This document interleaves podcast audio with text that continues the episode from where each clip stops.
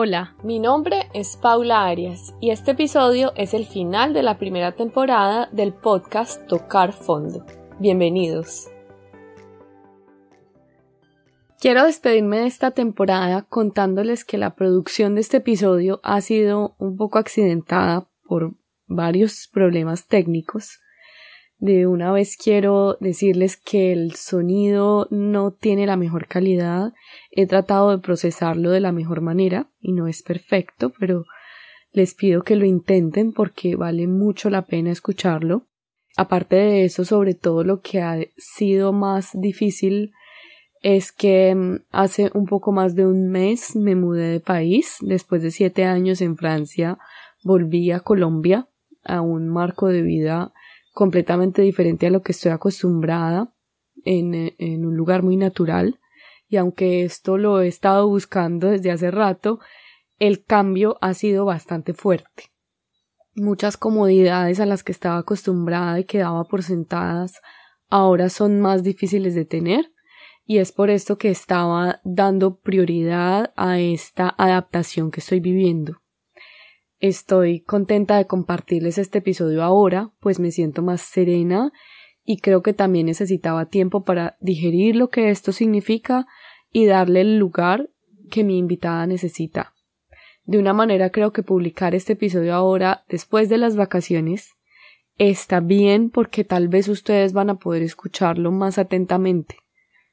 A mí esta experiencia me ha ayudado a entender y comprobar que las conexiones más profundas se crean cuando somos capaces de ser sinceros y de aceptar la realidad como es. Espero que esto los inspire, como a mí, a conectar con esas partes de ustedes que tal vez han metido en un rincón, a atreverse a desempolvarlas y a sentir y tomar lo que sea que eso les traiga.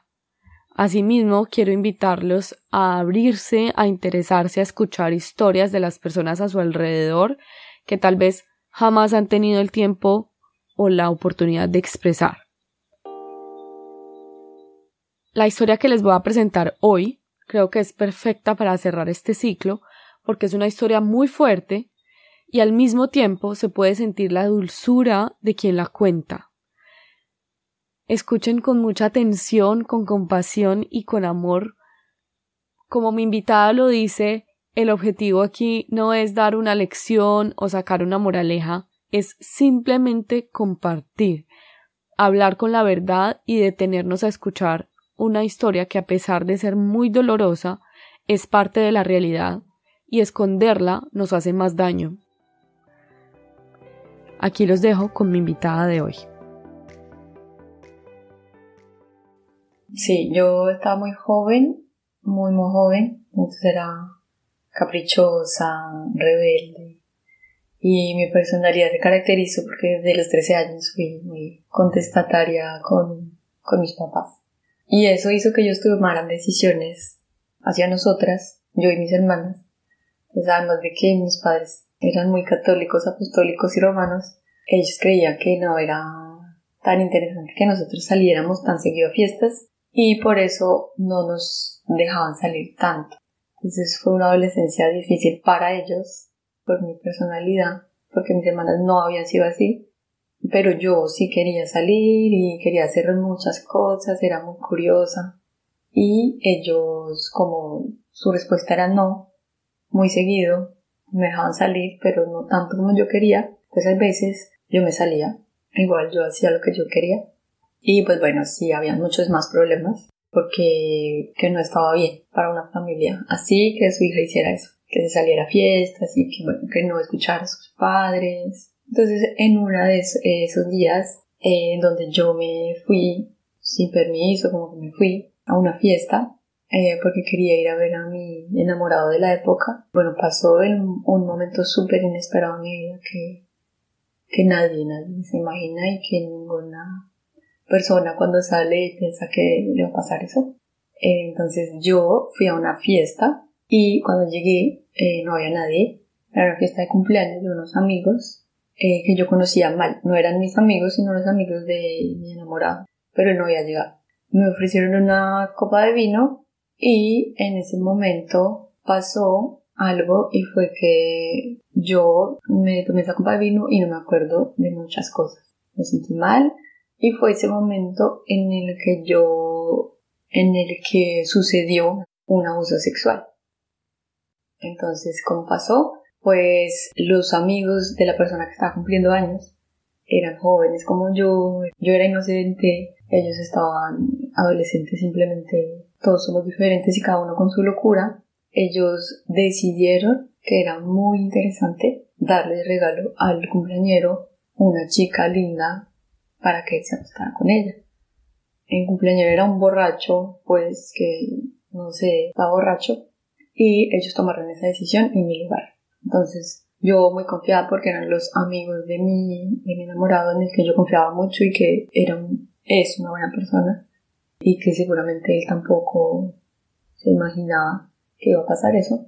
Pues bueno, ellos hicieron eso y todo es, de todo eso yo me di cuenta al día siguiente. Si tú te tomaste la, copa de vino, obviamente confiando que eran los amigos del amigo tuyo y pues sin imaginarte que te estabas tomando otra cosa. Sí, me acuerdo que me tomé ni siquiera uno, o sea, yo era joven, salía seguido y no, no era normal que después de un sorbo de una copa de vino, ya yo ya me sintiera fuera de sí. Pero yo me sentí fuera de sí, me empecé a sentir muy mal y como que me senté por ahí y entonces empecé a entender más o menos lo que estaba pasando alrededor mío, pero no entendía mucho. O sea, estaba realmente drogada. Muy, muy, muy drogada porque no, o sea, como drogada. Se veían mal las formas, veía mal los colores, no era muy dueña de mis gestos, no, no era dueña de mis movimientos, no los podía yo controlar. Y vi que estaban tomando fotos, tomándome fotos, que me decían que era linda, y que estaban llamando, como que estaban intentando hablar conmigo, pero yo no, ni podía hablar, ni les entendía. Y bueno, el día siguiente me di cuenta, por obvias razones, que era lo que había pasado. Y me levanté muy, muy tarde, todavía sentía los efectos de la droga. Y dije, pero, dije, pero ¿cómo así? Algo que te dije como cuando Caperucita Roja va caminando en el bosque, como corriendo, que uno está contento simplemente de la vida. Yo en ese momento estaba contenta de la vida, porque como niña adolescente yo salía a fiestas, me gustaba bailar, tenía amigos, estaba enamorada, y pum, es como, pues no, ahora está castigada porque yo dije, bueno, ¿qué pasó? ¿Qué, qué pasó?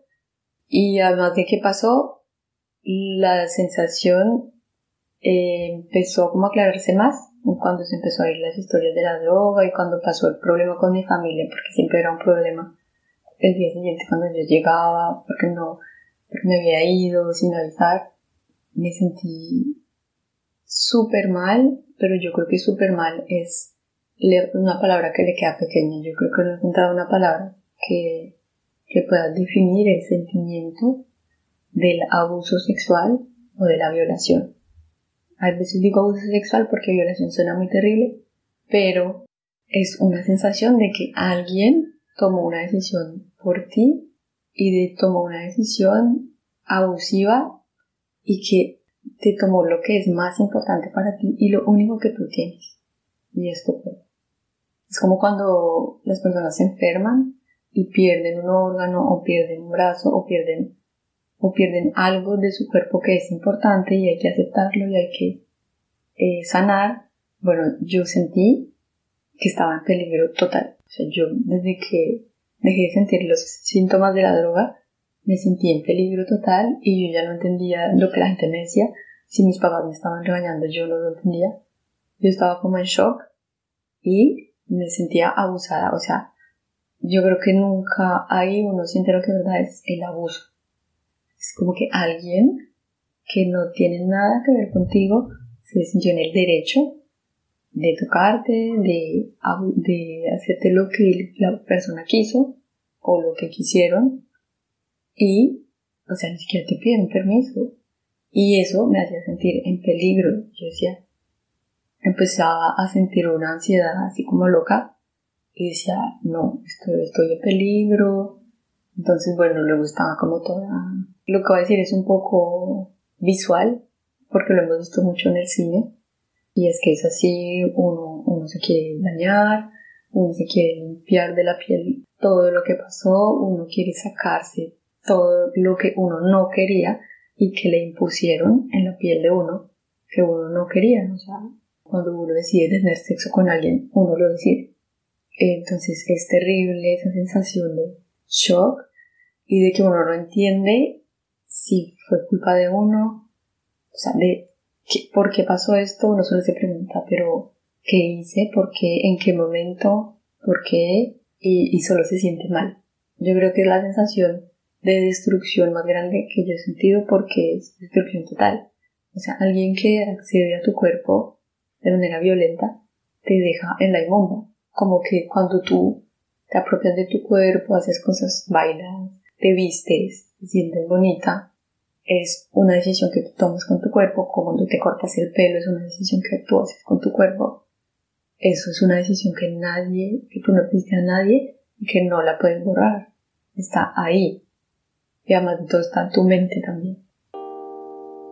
Entonces tienes imágenes y, y dices cuál es el paso a seguir. En mi caso, yo vengo de una familia donde, como escuché una vez también eh, en una historia de tu podcast, eh, es una familia que mete las cosas debajo del tapete. Entonces, eh, primero el shock total y la destrucción total y sentirse abusado, uno se siente abusado, pero es que cuando uno dice, no, esto es un abuso, el recibo de la, de la luz es un abuso, no creo que, o sea, no hay palabras para describir ese abuso y es algo que no se, no se te puede quitar. Te da calor y te bañas, es algo que no se te puede quitar del cuerpo, es como que tú lo sientes ahí pegado.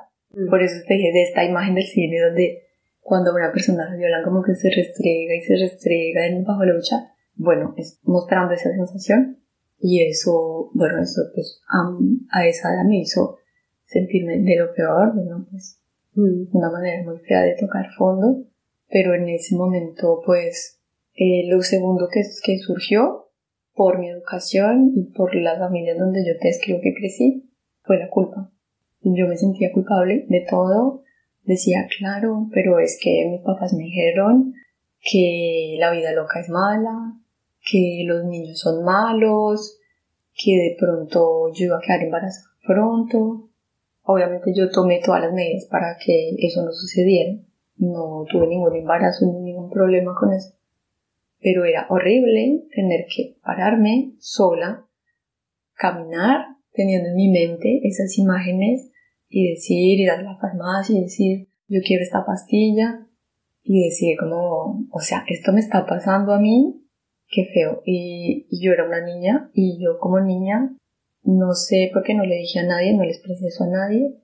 Y eso fue por una razón y es porque yo había conocido una historia de una violación que había sucedido en el barrio y que había sido de conocimiento de todos porque había sido un robo y en el robo los, ladrones violaron a una de las niñas. Entonces, pues inevitablemente, desafortunadamente, fue conocido por todas las personas del barrio.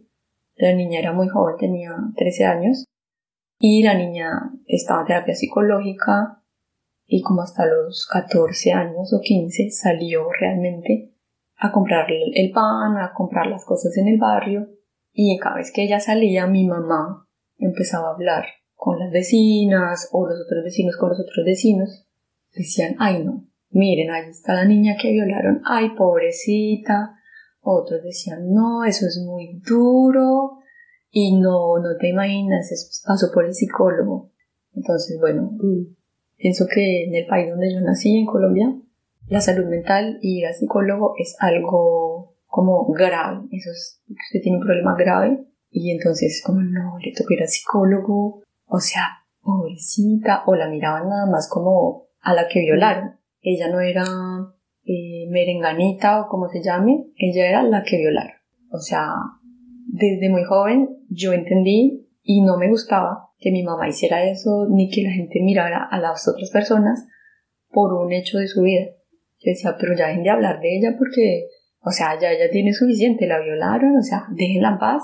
No, pero es que no se lo estamos diciendo a ella, Claro, nadie se lo dice a ella, pero ella lo siente, o sea, cuando uno sale y todo el mundo lo está mirando, y lo que más me impactaba de ella, que digamos que lo ese impacto fue un impacto bueno, pero que yo lo vi después de mi abuso, era que la niña siempre salía tranquila, con la cara en alto, nunca le daba pena de nada. Ella era lo que ella era, salió a comprar el pan y salió a comprar el pan y ya estaba. No importaba lo que dijeran los hombres. Y pero a mí me seguía pareciendo mal eso. Cuando a mí me pasó eso, yo dije, no, yo no le voy a contar a nadie porque no me siento con la confianza de contarle a nadie y porque me van a regañar, porque me van a juzgar, porque me van a culpar y además de todo voy a ser la niña a la que violar. Y yo no quería ser la niña a la que violar.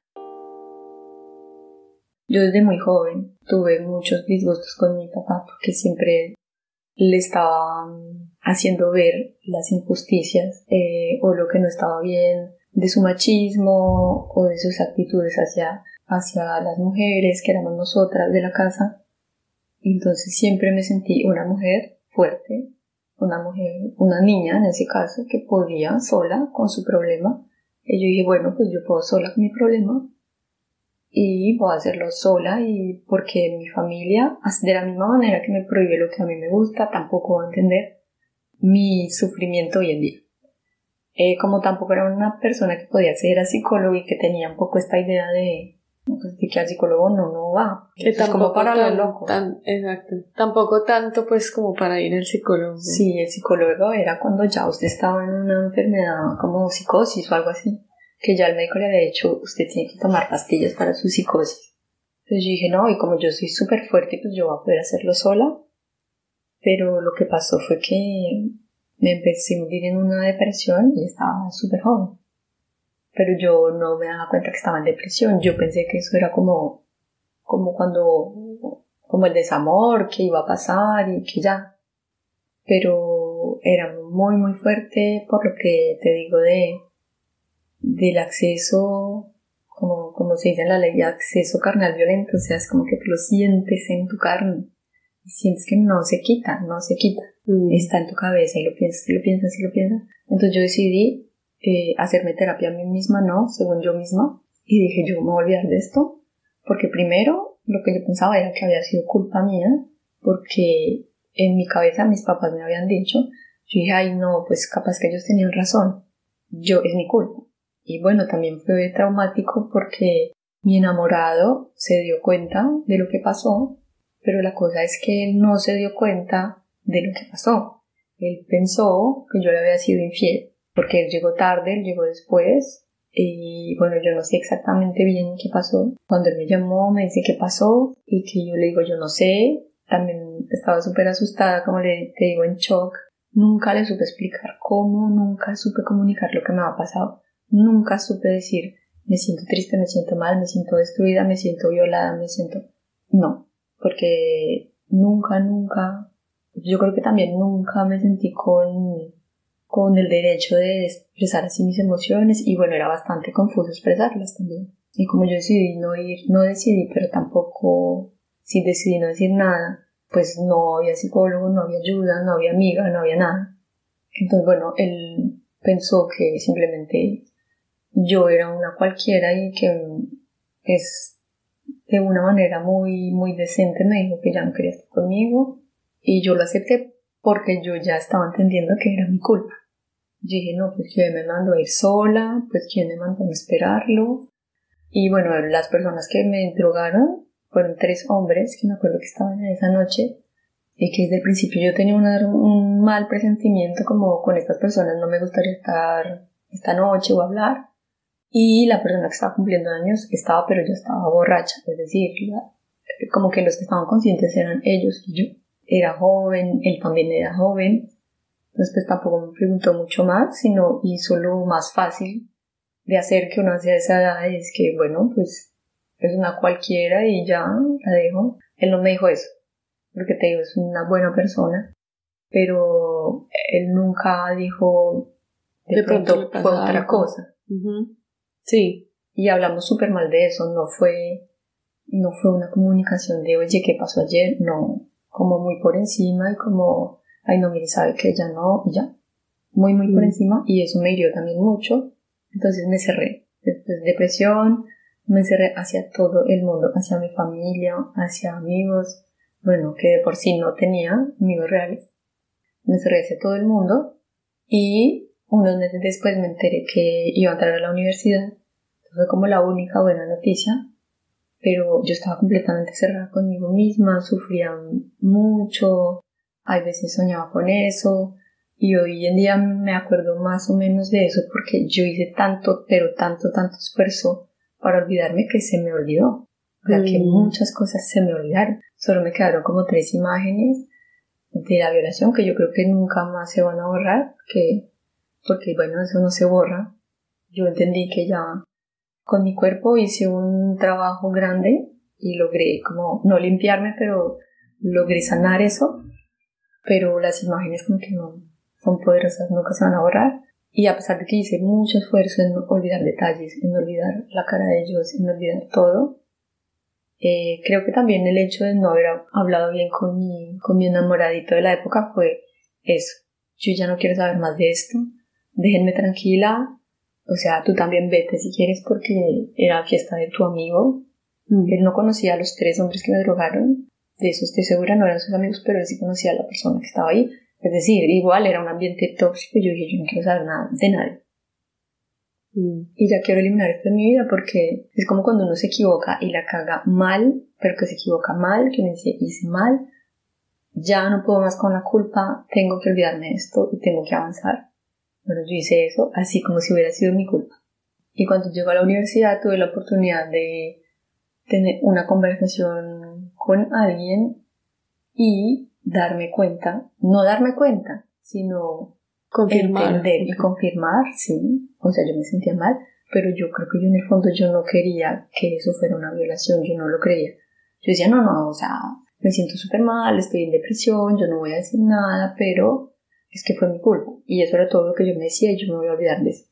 Entonces, unos meses después, no muchos, no sé cuántos, eh, con las conversaciones con mis compañeros de la universidad, que eran todos muy abiertos, eh, a la sexualidad, homosexuales, lesbianas, entonces era una facultad de artes donde estaba abierto a todo. Y esas conversaciones desde el primer día pues se daban. Entendí que por un comentario de un chico que eso había sido una violación. O sea, yo entendí por esa conversación que eso sí había sido una violación. Luego intenté ir al psicólogo de la universidad y no funcionó para nada fue súper grosero y súper violento conmigo. O bueno, así yo lo viví. Y para una niña sensible que vivió una violación, yo pienso que hay que tener mucho más tacto.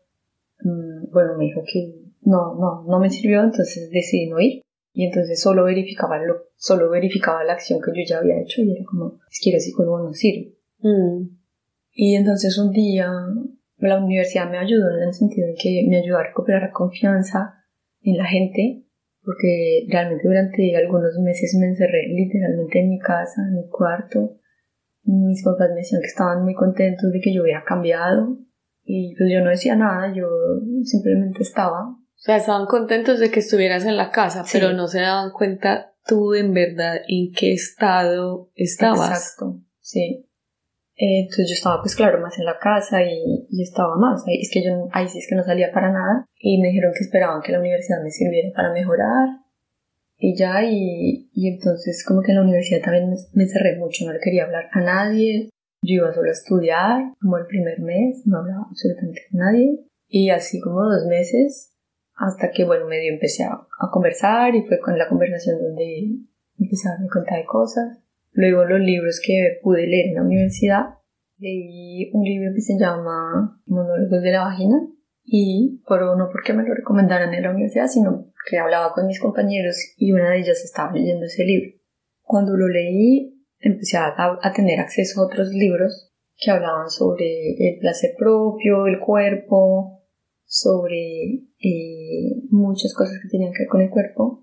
Observar el cuerpo de una manera ya no con culpa que es como nos enseñan mucho a vernos sobre todo a las mujeres en lo que nos enseñan en las casas en la, en la religión. O sea, te abriste como a verlo de manera diferente porque lo necesitabas. Sí sí exacto. Yo hasta ahí me ni siquiera hoy en día me doy cuenta que en ese tiempo yo me di cuenta sin darme cuenta. Pero como exactamente como tú dices, cuando yo empecé a leer, entonces empecé a, a como decir, no, espere, como así que, o sea, yo siempre fui contra, contesté la religión que me habían enseñado, contesté muchas cosas, era una niña que de muy joven no quería tener hijos, que contestaba cosas que, que no eran normales para un tipo de familia así, porque a mí nadie me enseñó que eso estaba mal. Yo solita decía, no, es que eso está mal, a mí no me gusta. Entonces en estos libros me decían que yo tenía razón y empiezo a ver que no era mi culpa. Empiezo a ver que eh, también una vez una compañera me compartió su experiencia de violación, no en, no en detalle, pero me contó lo que ella me dijo, eh, me hizo entender que no era mi culpa. Yo dije, ¿cómo así? O sea, yo pasé, no sé, casi un año, ocho meses de mi vida sintiéndome culpable por algo que no es mi culpa. Y cuando yo digo de los, las sensaciones de abuso, de lo que uno no se puede quitar de la piel, eso lo escribo yo hoy en día, pero en ese momento cuando me pasó yo no estaba en shock. Yo no sabía qué me pasaba, no sabía qué me pasaba, pero me sentía mal. Y yo pensé que era culpa mía, bueno, etcétera, etcétera. Y entonces me empiezo a dar cuenta que hay muchas maneras de volverse a apropiar del cuerpo y no porque esos libros, esos libros no eran de auto, de autosuperación ni de cómo salvar tu cuerpo después de una violación, no, no, no. Solo eran libros que hablaban del cuerpo desde un punto de vista crítico, artístico. Y como yo estudiaba artes, bueno, pues yo hoy en día tengo, hasta hoy en día me doy cuenta que eso fue una gran fuente de resiliencia, porque cada trabajo que yo hacía cada semestre tenía que ver siempre, siempre y siempre con el cuerpo y la intimidad. Entonces, como intenté con tanta fuerza olvidar ese momento, olvidé muchas cosas, cuando asumí y entendí que no era mi culpa, me dio mucha rabia, me dio muchísima rabia con el mundo entero. Porque yo dije, ¿cómo así que yo no lo denuncié? Dije, ¿cómo así que yo no denuncié a esos tres hombres que piensan, o sea, imagínate qué pudieron hacer después de mí? O sea, si ellos, si ellos creen que ellos tienen derecho de mirar a una persona y decir, mira qué linda, como yo sé que a mi amigo le gusta, pues bueno, te la regalo. Te la voy a dar de cumpleaños esta noche. Y salir impunes de eso, y sin, claro, sin, y sin en consecuencia. Y, y, en parte me sentí mal con todas las, con la sociedad, digo, es porque con todo el mundo. Con mis papás, con mis amigos, con todo el mundo. Todo el mundo me caía mal, porque fue to, era todo el mundo el que validaba el hecho de que era mi culpa. Cuando la niñita la veían, pobrecita, el psicólogo, nadie dijo, bueno, ¿y qué pasó con el man que la violó? ¿Denunciaron? ¿No denunciaron? Venga, queremos saber cómo lo superó. No, no, la violada. El sí, el centro estaba en la víctima y no en el responsable. Y luego también estaba el hecho de que me, como mujer, a mí me decían cosas en la calle en un momento estaba haciendo una práctica en un lugar que, en un barrio que era un poco difícil, y un hombre que me dijo una cosa terriblemente asquerosa y volví a sentir ese sentimiento de la violación y me dio miedo y me entré al supermercado y entonces me estaba dando como una crisis de angustia y un señor me ayudó pero yo no quería que me tocara y entonces bueno y yo dije yo decía a ellos a quién o sea porque quién les da derecho a decirme cosas a mí a, creer que yo puedo ser un objeto para darle a otro, o que puedo ser su objeto de placer, o que yo puedo ser un objeto para hacer otras cosas que ellos tienen ganas de hacer. Entonces empecé a entender eso y me daba mucha rabia no haberlo denunciado, eh, me daba muchísima rabia no haberle explicado a mi enamorado porque también yo estaba viviendo pues el duelo del amor, estaba joven, yo estaba feliz, yo estaba muy contenta con él, estábamos muy bien juntos y queríamos hacer muchísimas cosas juntos, viajes, habíamos organizado muchas cosas y todo eso se acabó porque tres personas decidieron hacer eso y porque a mí siempre me dijeron que si a mí, o sea, básicamente entendí el mensaje de mis papás que no tienen la culpa, pero que era básicamente tú no sales porque algo malo te va a pasar porque eres mujer. Y o sea, eres tú la que tiene que cuidarte, pero los otros no, ellos tranqui porque ellos, o sea, ellos son peligrosos, pero igual están ahí en la calle. Y entonces yo dije, porque soy yo la que tengo que dejar de salir y de vivir mi vida porque otras personas no pueden respetar a los otros. Y me llené de rabia, pero bueno, yo la verdad es que no sé cómo, hoy en día lo cuento, pero no sé cómo esos sentimientos iban pasando. Yo pienso que era por, por el arte, por las creaciones que yo hacía. Eh, en algún momento me invitaban como a hacer fotografías de desnudo y yo decía sí, ok, porque es mi cuerpo, yo lo quiero hacer. Y entonces en, ese momento tenía otro novio y me dijo, no, tú no vas a hacer eso. Y yo le dije, bueno, y yo decía, como que luego decía, pero en qué modo, o sea, ¿quién manda sobre mi cuerpo? Entonces siempre fue como toda una reflexión de cómo yo vuelvo a rescatar mi cuerpo porque es que no solo fue que me violaron, fue que también casi que no es mío. Una vez también me cogieron la cola en la calle y me la cogieron de una manera tan fea como tan, tan intensa que me cogieron todo.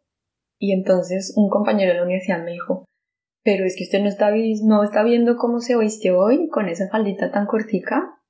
Y siempre, a pesar de que yo estaba saliendo de la culpa, yo decía, sí, claro, es que sí, o sea, es que la falda estaba cortica. Siempre yo volvía a lo mismo. O sea, la rabia que yo sentí en algún momento, dije, sí, ¿qué tal? No, no es así, yo no tengo la culpa, yo tengo derecho sobre mi cuerpo, la gente no tiene derecho a acceder así violentamente a mí, y yo me quiero hacer respetar.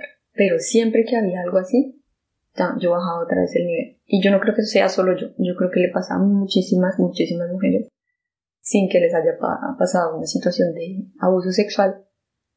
Siempre, siempre tuve como eh, molestias por el escote, mire, ese escote que se le ve mucho y después dicen que porque la cogen.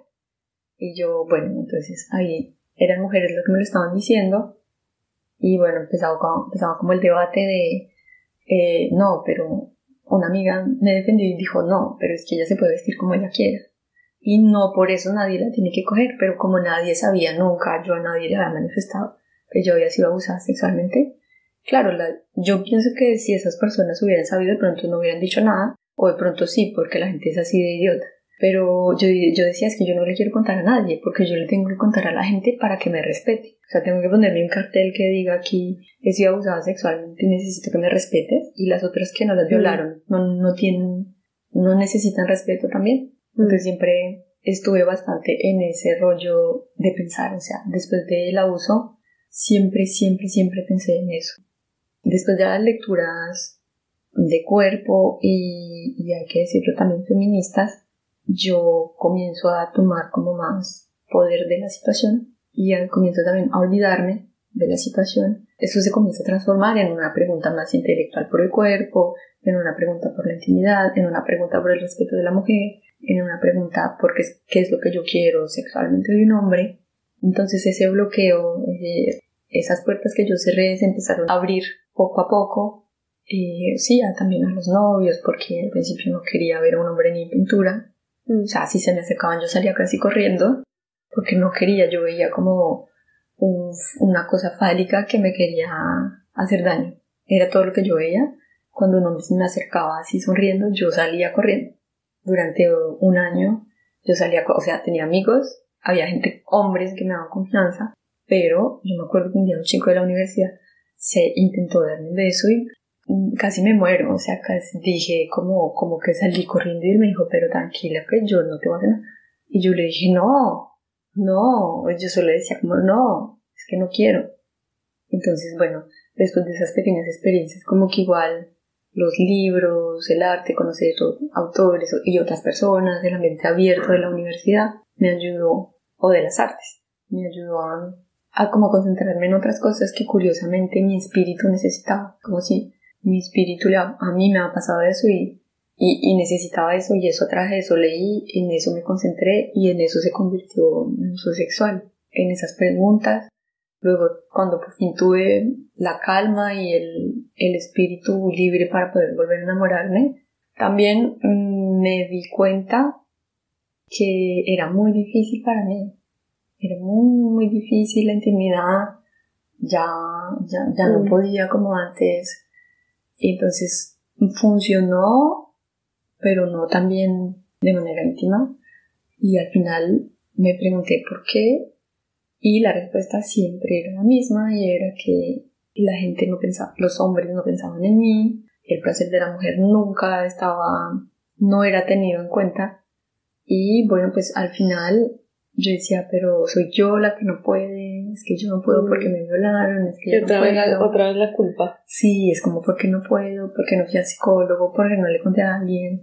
Y finalmente eh, lo que me ayudaron fue más, más textos, más gente, más mujeres hablando de, de diciéndome a través de esos libros, no es tu culpa, eh, hay una cosa que es el placer femenino, la otra cosa es el placer masculino, el mundo está construido de esta manera, los hombres no tienen en cuenta el placer masculino porque los educaron de una manera, porque vivimos en un mundo donde El placer femenino. donde las educaciones, la forma de educar a una mujer es diferente a la de un hombre. Entonces entender eso me ayudó muchísimo porque me ayudó por fin a quitarme la culpa. Decir, bueno, ya por fin entendí que me pasaron muchas cosas, que fue difícil, que después de dos años, yo creo que después de tres, por fin logré ya zafarme de, de esa culpa. Y siento que es muy importante lo que estás compartiendo porque precisamente a alguien que escuche le puede ayudar así como a ti te ayudaron esas personas que tenías alrededor, esas mujeres de esos libros. Tú en este momento estás haciendo lo mismo, compartiéndolo desde tu historia personal, porque es que no es lo mismo que una persona que no ha vivido lo diga. Debería poder ser el mismo mensaje, pero tenemos tan en la cabeza ese, ese mensaje que de pronto es culpa de la que se metió en el lugar maluco, culpa de la que se vistió como se vistió, que necesitamos como escucharlo de la persona que lo vivió para conectar contigo y de verdad como entonces de verdad que toda mi admiración por, por cómo lo estás diciendo, cómo te estás abriendo. Desde que yo me atreví a hablar de esas cosas las y de otras otras muchas cosas que tienen que ver con el cuerpo y con conocidas o no conocidas, es que uno empieza a escuchar las historias de, ay, sí, yo también, yo no había dicho esto nunca, pero un día mi vecinito me metió la mano en los cucos y yo le dije a mi mamá y mi mamá me creyó, etcétera, etcétera. Entonces todo pasa porque el niño piensa ya desde su educación que él puede hacer eso porque él tiene ganas. Yo tengo ganas, yo lo hago. Como, ah, tengo ganas de jugar, voy juego. Entonces, por eso te digo que yo pienso que es social y que tiene que ver con la educación de los niños. Yo sé que, pues, diciendo esto no vamos a cambiar el mundo, pero yo pienso que hablar de, de esto, que ha sido muy difícil llegar a hablar de esto, yo creo que tú lo sabes, eh, porque te conté a ti. Hablarlo en el podcast también ha sido parte de la de hoy en día de la terapia, porque yo creo que la terapia nunca termina. Eh, hay que, cosas que siempre quedan.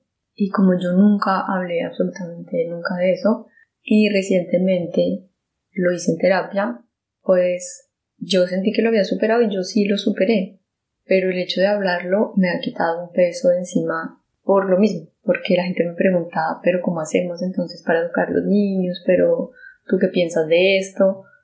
Entonces ahí es donde yo me di cuenta que sí sería lindo hablar en tu podcast de esta experiencia.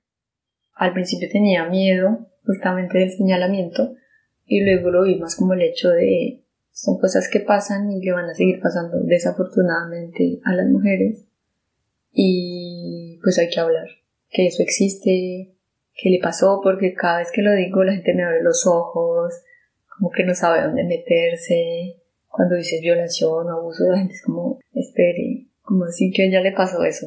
Y como que, mm, Mm. como un puñal, ¿viste? Es Mm. que es eso, es horrible. Desgraciadamente, esta historia no es aislada. Cuando finalices de escuchar este episodio, 20 mujeres habrán sido abusadas sexualmente. Así es, cada tres minutos una mujer es violada al mismo instante en el que yo les hablo. Y esto no sucede en las poblaciones más pobres o lejanas. Esto sucede aquí y ahora, por y a personas que conocemos, personas que están al lado de nosotros. Cuando salí a la calle me daba miedo, yo no quería salir sola. Dije, me va a volver a pasar. Me va a volver a pasar y siempre estaba como con un palo ahí. No, no tenía un palo, pero siempre estaba como ahí lista para pelear. Mm. Y yo decía, pero increíble, yo no, o sea, yo porque yo tengo que pelear, debería ser el otro el que me respeta. Y yo creo que entender, entender las peticiones de la gente es algo que todo el mundo puede hacer. Es decir, entender las peticiones de la gente. Si alguien te dice, oye, no sé, estoy bravo porque no me gusta lo que me dices, ay, tan exagerada la otra, de no, esta no se le puede decir nada. No, sí, o sea, usted qué sabe de lo que a esa persona le pasó. Y yo no quiero que esto sea como una, o sea, como la fábula y, ¿cómo se llama? Con la enseñanza. La enseñanza. No, yo no estoy haciendo, no estoy hablando hoy en día para decir, bueno, la enseñanza de esto, de las experiencias de las mujeres violadas que yo conozco y la mía es no, cuando tú me preguntas, bueno, cómo la gente puede entender esta historia que tú nos estás contando hoy y qué puede hacer, bueno, pues mirar a su alrededor cómo ellos eh, han sido violentos o no, de pronto no. Si yo no he sido violento o no lo estoy siendo o soy respetuoso con los... Si yo he sido respetuoso con los cuerpos que están alrededor mío, las mujeres que están alrededor mío, pues también puedo ir más allá, puedo respetar las opiniones de esas mujeres, porque es que es en cada pequeño paso que sucede la violación. Cuando yo digo como pilas, la gente pilas, no, no sean así con, con la gente, no juzguen, no juzguen antes de... Ustedes que saben qué ha pasado en la, la mm. vida de la gente. Mm. Si no están de acuerdo con, la con lo que la gente está diciendo, pregunten por qué. ¿Por qué piensas eso?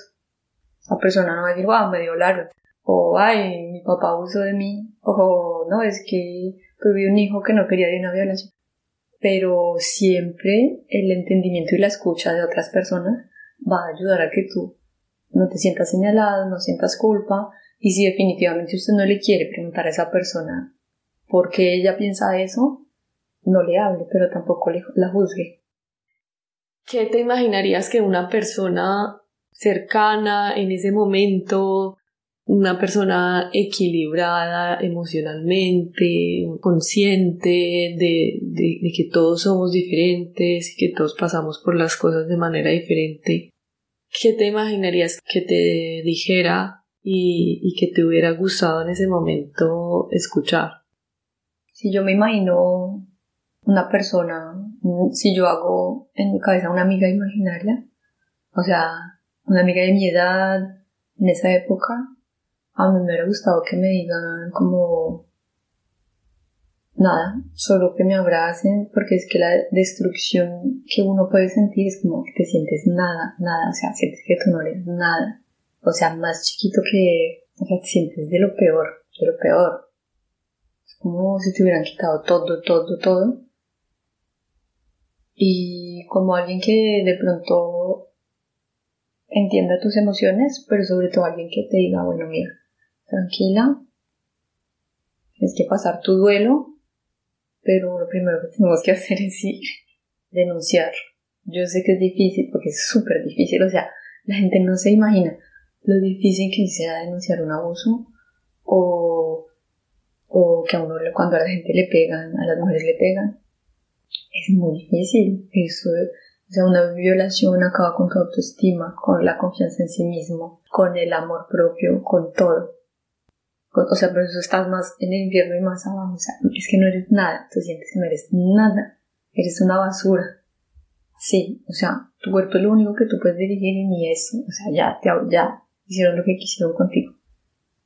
Pienso que es como alguien que logré tener la paciencia, porque supongo que hay que ser paciente para tener al lado una persona así, no debe ser difícil, no debe ser fácil. Y lo primero que hay que hacer es las cosas más difíciles como denunciar y buscar una buena terapia con enfoque de género, porque no, todo, no todos los psicólogos y psicólogas pueden entender eso, así ellos crean que sí. Entonces, más una persona que escuche y que sepa, o sea, es como no solo hay llora en mi hombro y todo va a estar bien, sí, hay que hacer eso, pero hay que denunciar, porque es que si no, no hay denuncia, lo que no se dice no existe, porque es que hay que decirlo, no, no hay que esconderlo, no hay que tener pena, pero uno tiene que tener alguien al lado que le diga, yo te voy a acompañar aunque es difícil, o sea, hay que entender que es difícil ir a denunciar porque si ir a decir, venga, buenas, como buenas señor, me dan cinco panes, es como buenas, me violaron.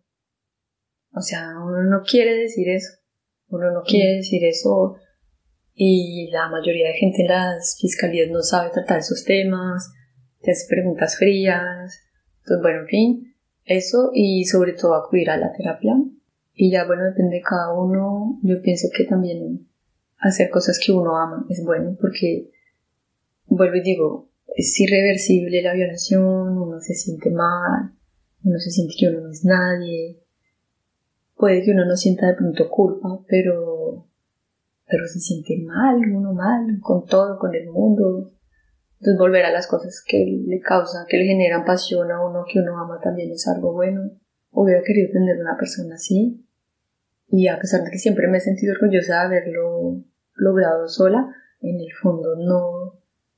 Es como cuando me dicen, no, pero siéntete orgullosa porque sacaste tu carrera sola adelante trabajando.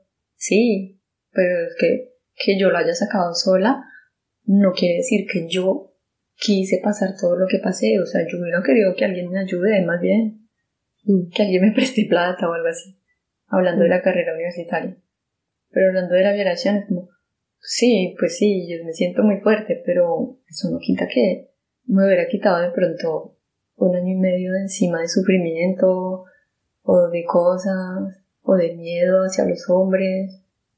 Mm. Ahora, muchísimo tiempo después, o sea, con el tiempo se fue borrando y hace poco yo estaba en terapia psicológica, saqué el tema, igual la psicóloga me dijo como no puede ser, eh, así, yo le dije no, pero no es tan grave, ella me dijo como que no es grave, sí, yo no, pues ya, ya lo superé, no sé Y bueno, ella me propuso continuar, seguir hablando de eso, pero creo que es la segunda o tercera persona que yo le cuento eso.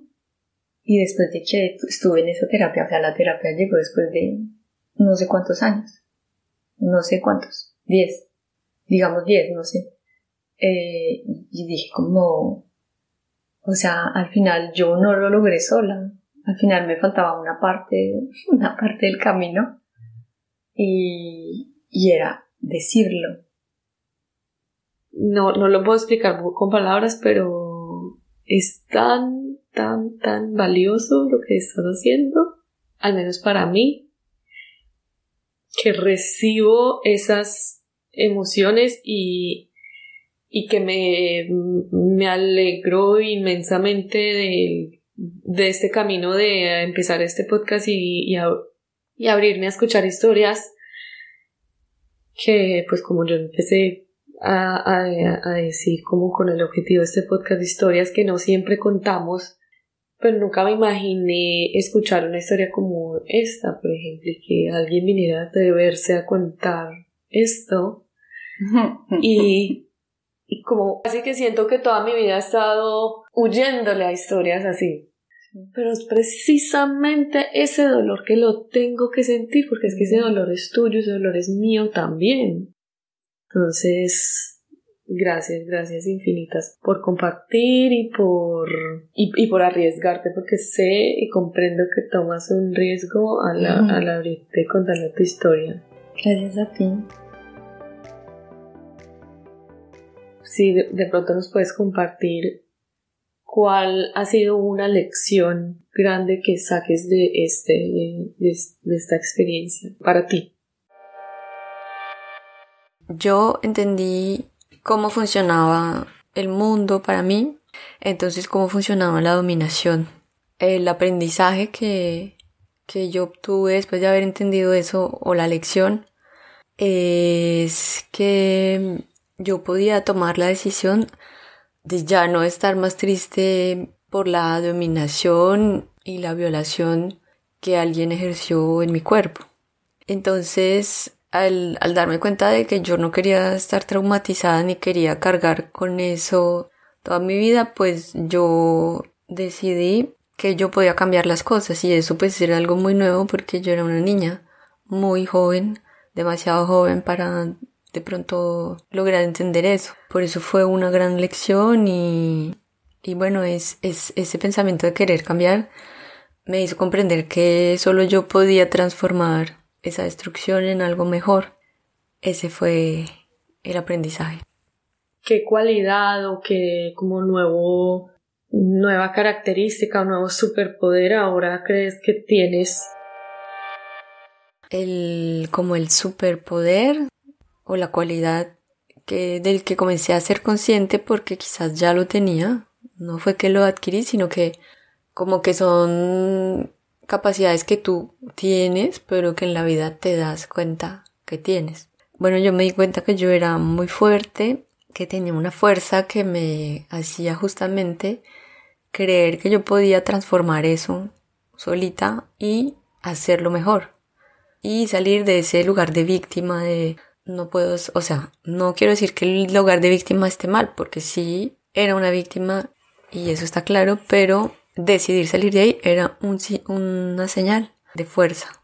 Y esa fuerza que me hacía ser resiliente para transformar ese recuerdo tan terrible me hizo pensar en una estrategia y mi estrategia fue volver a, a las cosas que me apasionaban. Entonces, cuando tú me preguntas qué superpoder adquirí, pues bueno, creo que adquirí esa cosa tan difícil de hacer, porque yo sé que es difícil para todo el mundo, de volver hacia sí mismo, el superpoder de volver hacia mí. Eh, ¿Por qué? Porque pues luego en la vida me di cuenta que a muchísima, muchísima gente le costaba, si pasaba por algo triste, pues le costaba volver hacia sí mismo, leerse y volver a salir un poco mejorado y, y sanado pues de esa tristeza. Entonces, como que ese poder de, de volver a mí y de lograr leerme de alguna manera escucharme, obviamente como lo haría una niña, de una manera de pronto muy banal para la primera vez que lo hizo, pero que finalmente le funcionó. Entonces, volver a mí para mí significa volver a mis pasiones, a lo que a mí me gusta, volver a los temas que a mí me interesan, que en este caso era la violación, entender por qué la dominación masculina, por qué mi cuerpo tenía que sufrir eso, por qué las mujeres sí, los hombres no. Entonces, claro, volver hacia sí fue un superpoder, porque entonces encontré ese, ese método de volver hacia mí hacer cosas que me gustan, entender el, un poquito, porque tampoco fue que lo hice casi de manera experta, no, no, no. Hoy lo digo así porque he crecido en ese aspecto, pero en ese momento fue muchísimo más simple, estaba aprendiendo. Pero de volver a sí mismo y analizar lo que pasó, bueno, en mi caso leer lo que pasó, pero pues analizarlo como uno quiera analizarlo y volver a salir de ahí y decir, bueno, pues ahora mi posición frente al tema es esta, eh, mis límites, los que ahora ya no quiero permitir más en mi vida son estos, entonces pues ese superpoder de volver a mí me ayudó a, a poner más límites, a entender por qué me había pasado eso y yo qué posición quería tomar hacia eso. Bueno, y la última pregunta es, ¿qué parte de ti salió y que ya, que, o sea, que, que esa experiencia y todo lo que sucedió hizo que de pronto algo de ti se alumbrara más y se presentara y que ahora esté más contigo o tengas contigo más conscientemente? Como ya te dije, pues hubo siempre una curiosidad de, entre todas las cosas que me pregunté, me pregunté por qué alguien quería acceder a mi espacio personal íntimo y a mi cuerpo. Entonces, eso me llevó a, leer o a investigar, ¿no? Que por qué mi, mi, cuerpo es para ciertas personas, o el cuerpo de una mujer más bien es para ciertas personas algo que está disponible.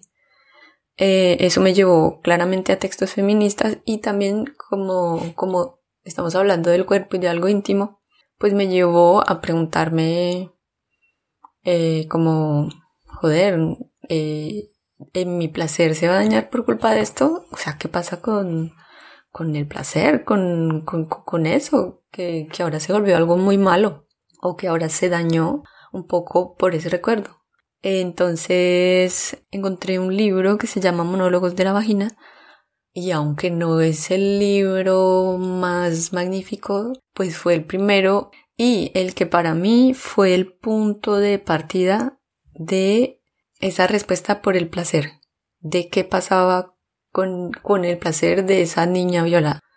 Entonces, pues como se habla del orgasmo, del placer femenino en ese libro, pues yo logré que esa lectura me iluminara ese, ese lado sexual que corría el riesgo de como de irse al lado oscuro. Por eso creo que mm, lo que se iluminó, que igual se iba a iluminar en algún momento, pero pues desafortunadamente se iluminó con esa experiencia tan fea. Eh, fue mi, mi lado sexual, mi lado mm, erótico, íntimo, y no solo sexual, sino como más bien mi relación con mi cuerpo y con mi placer.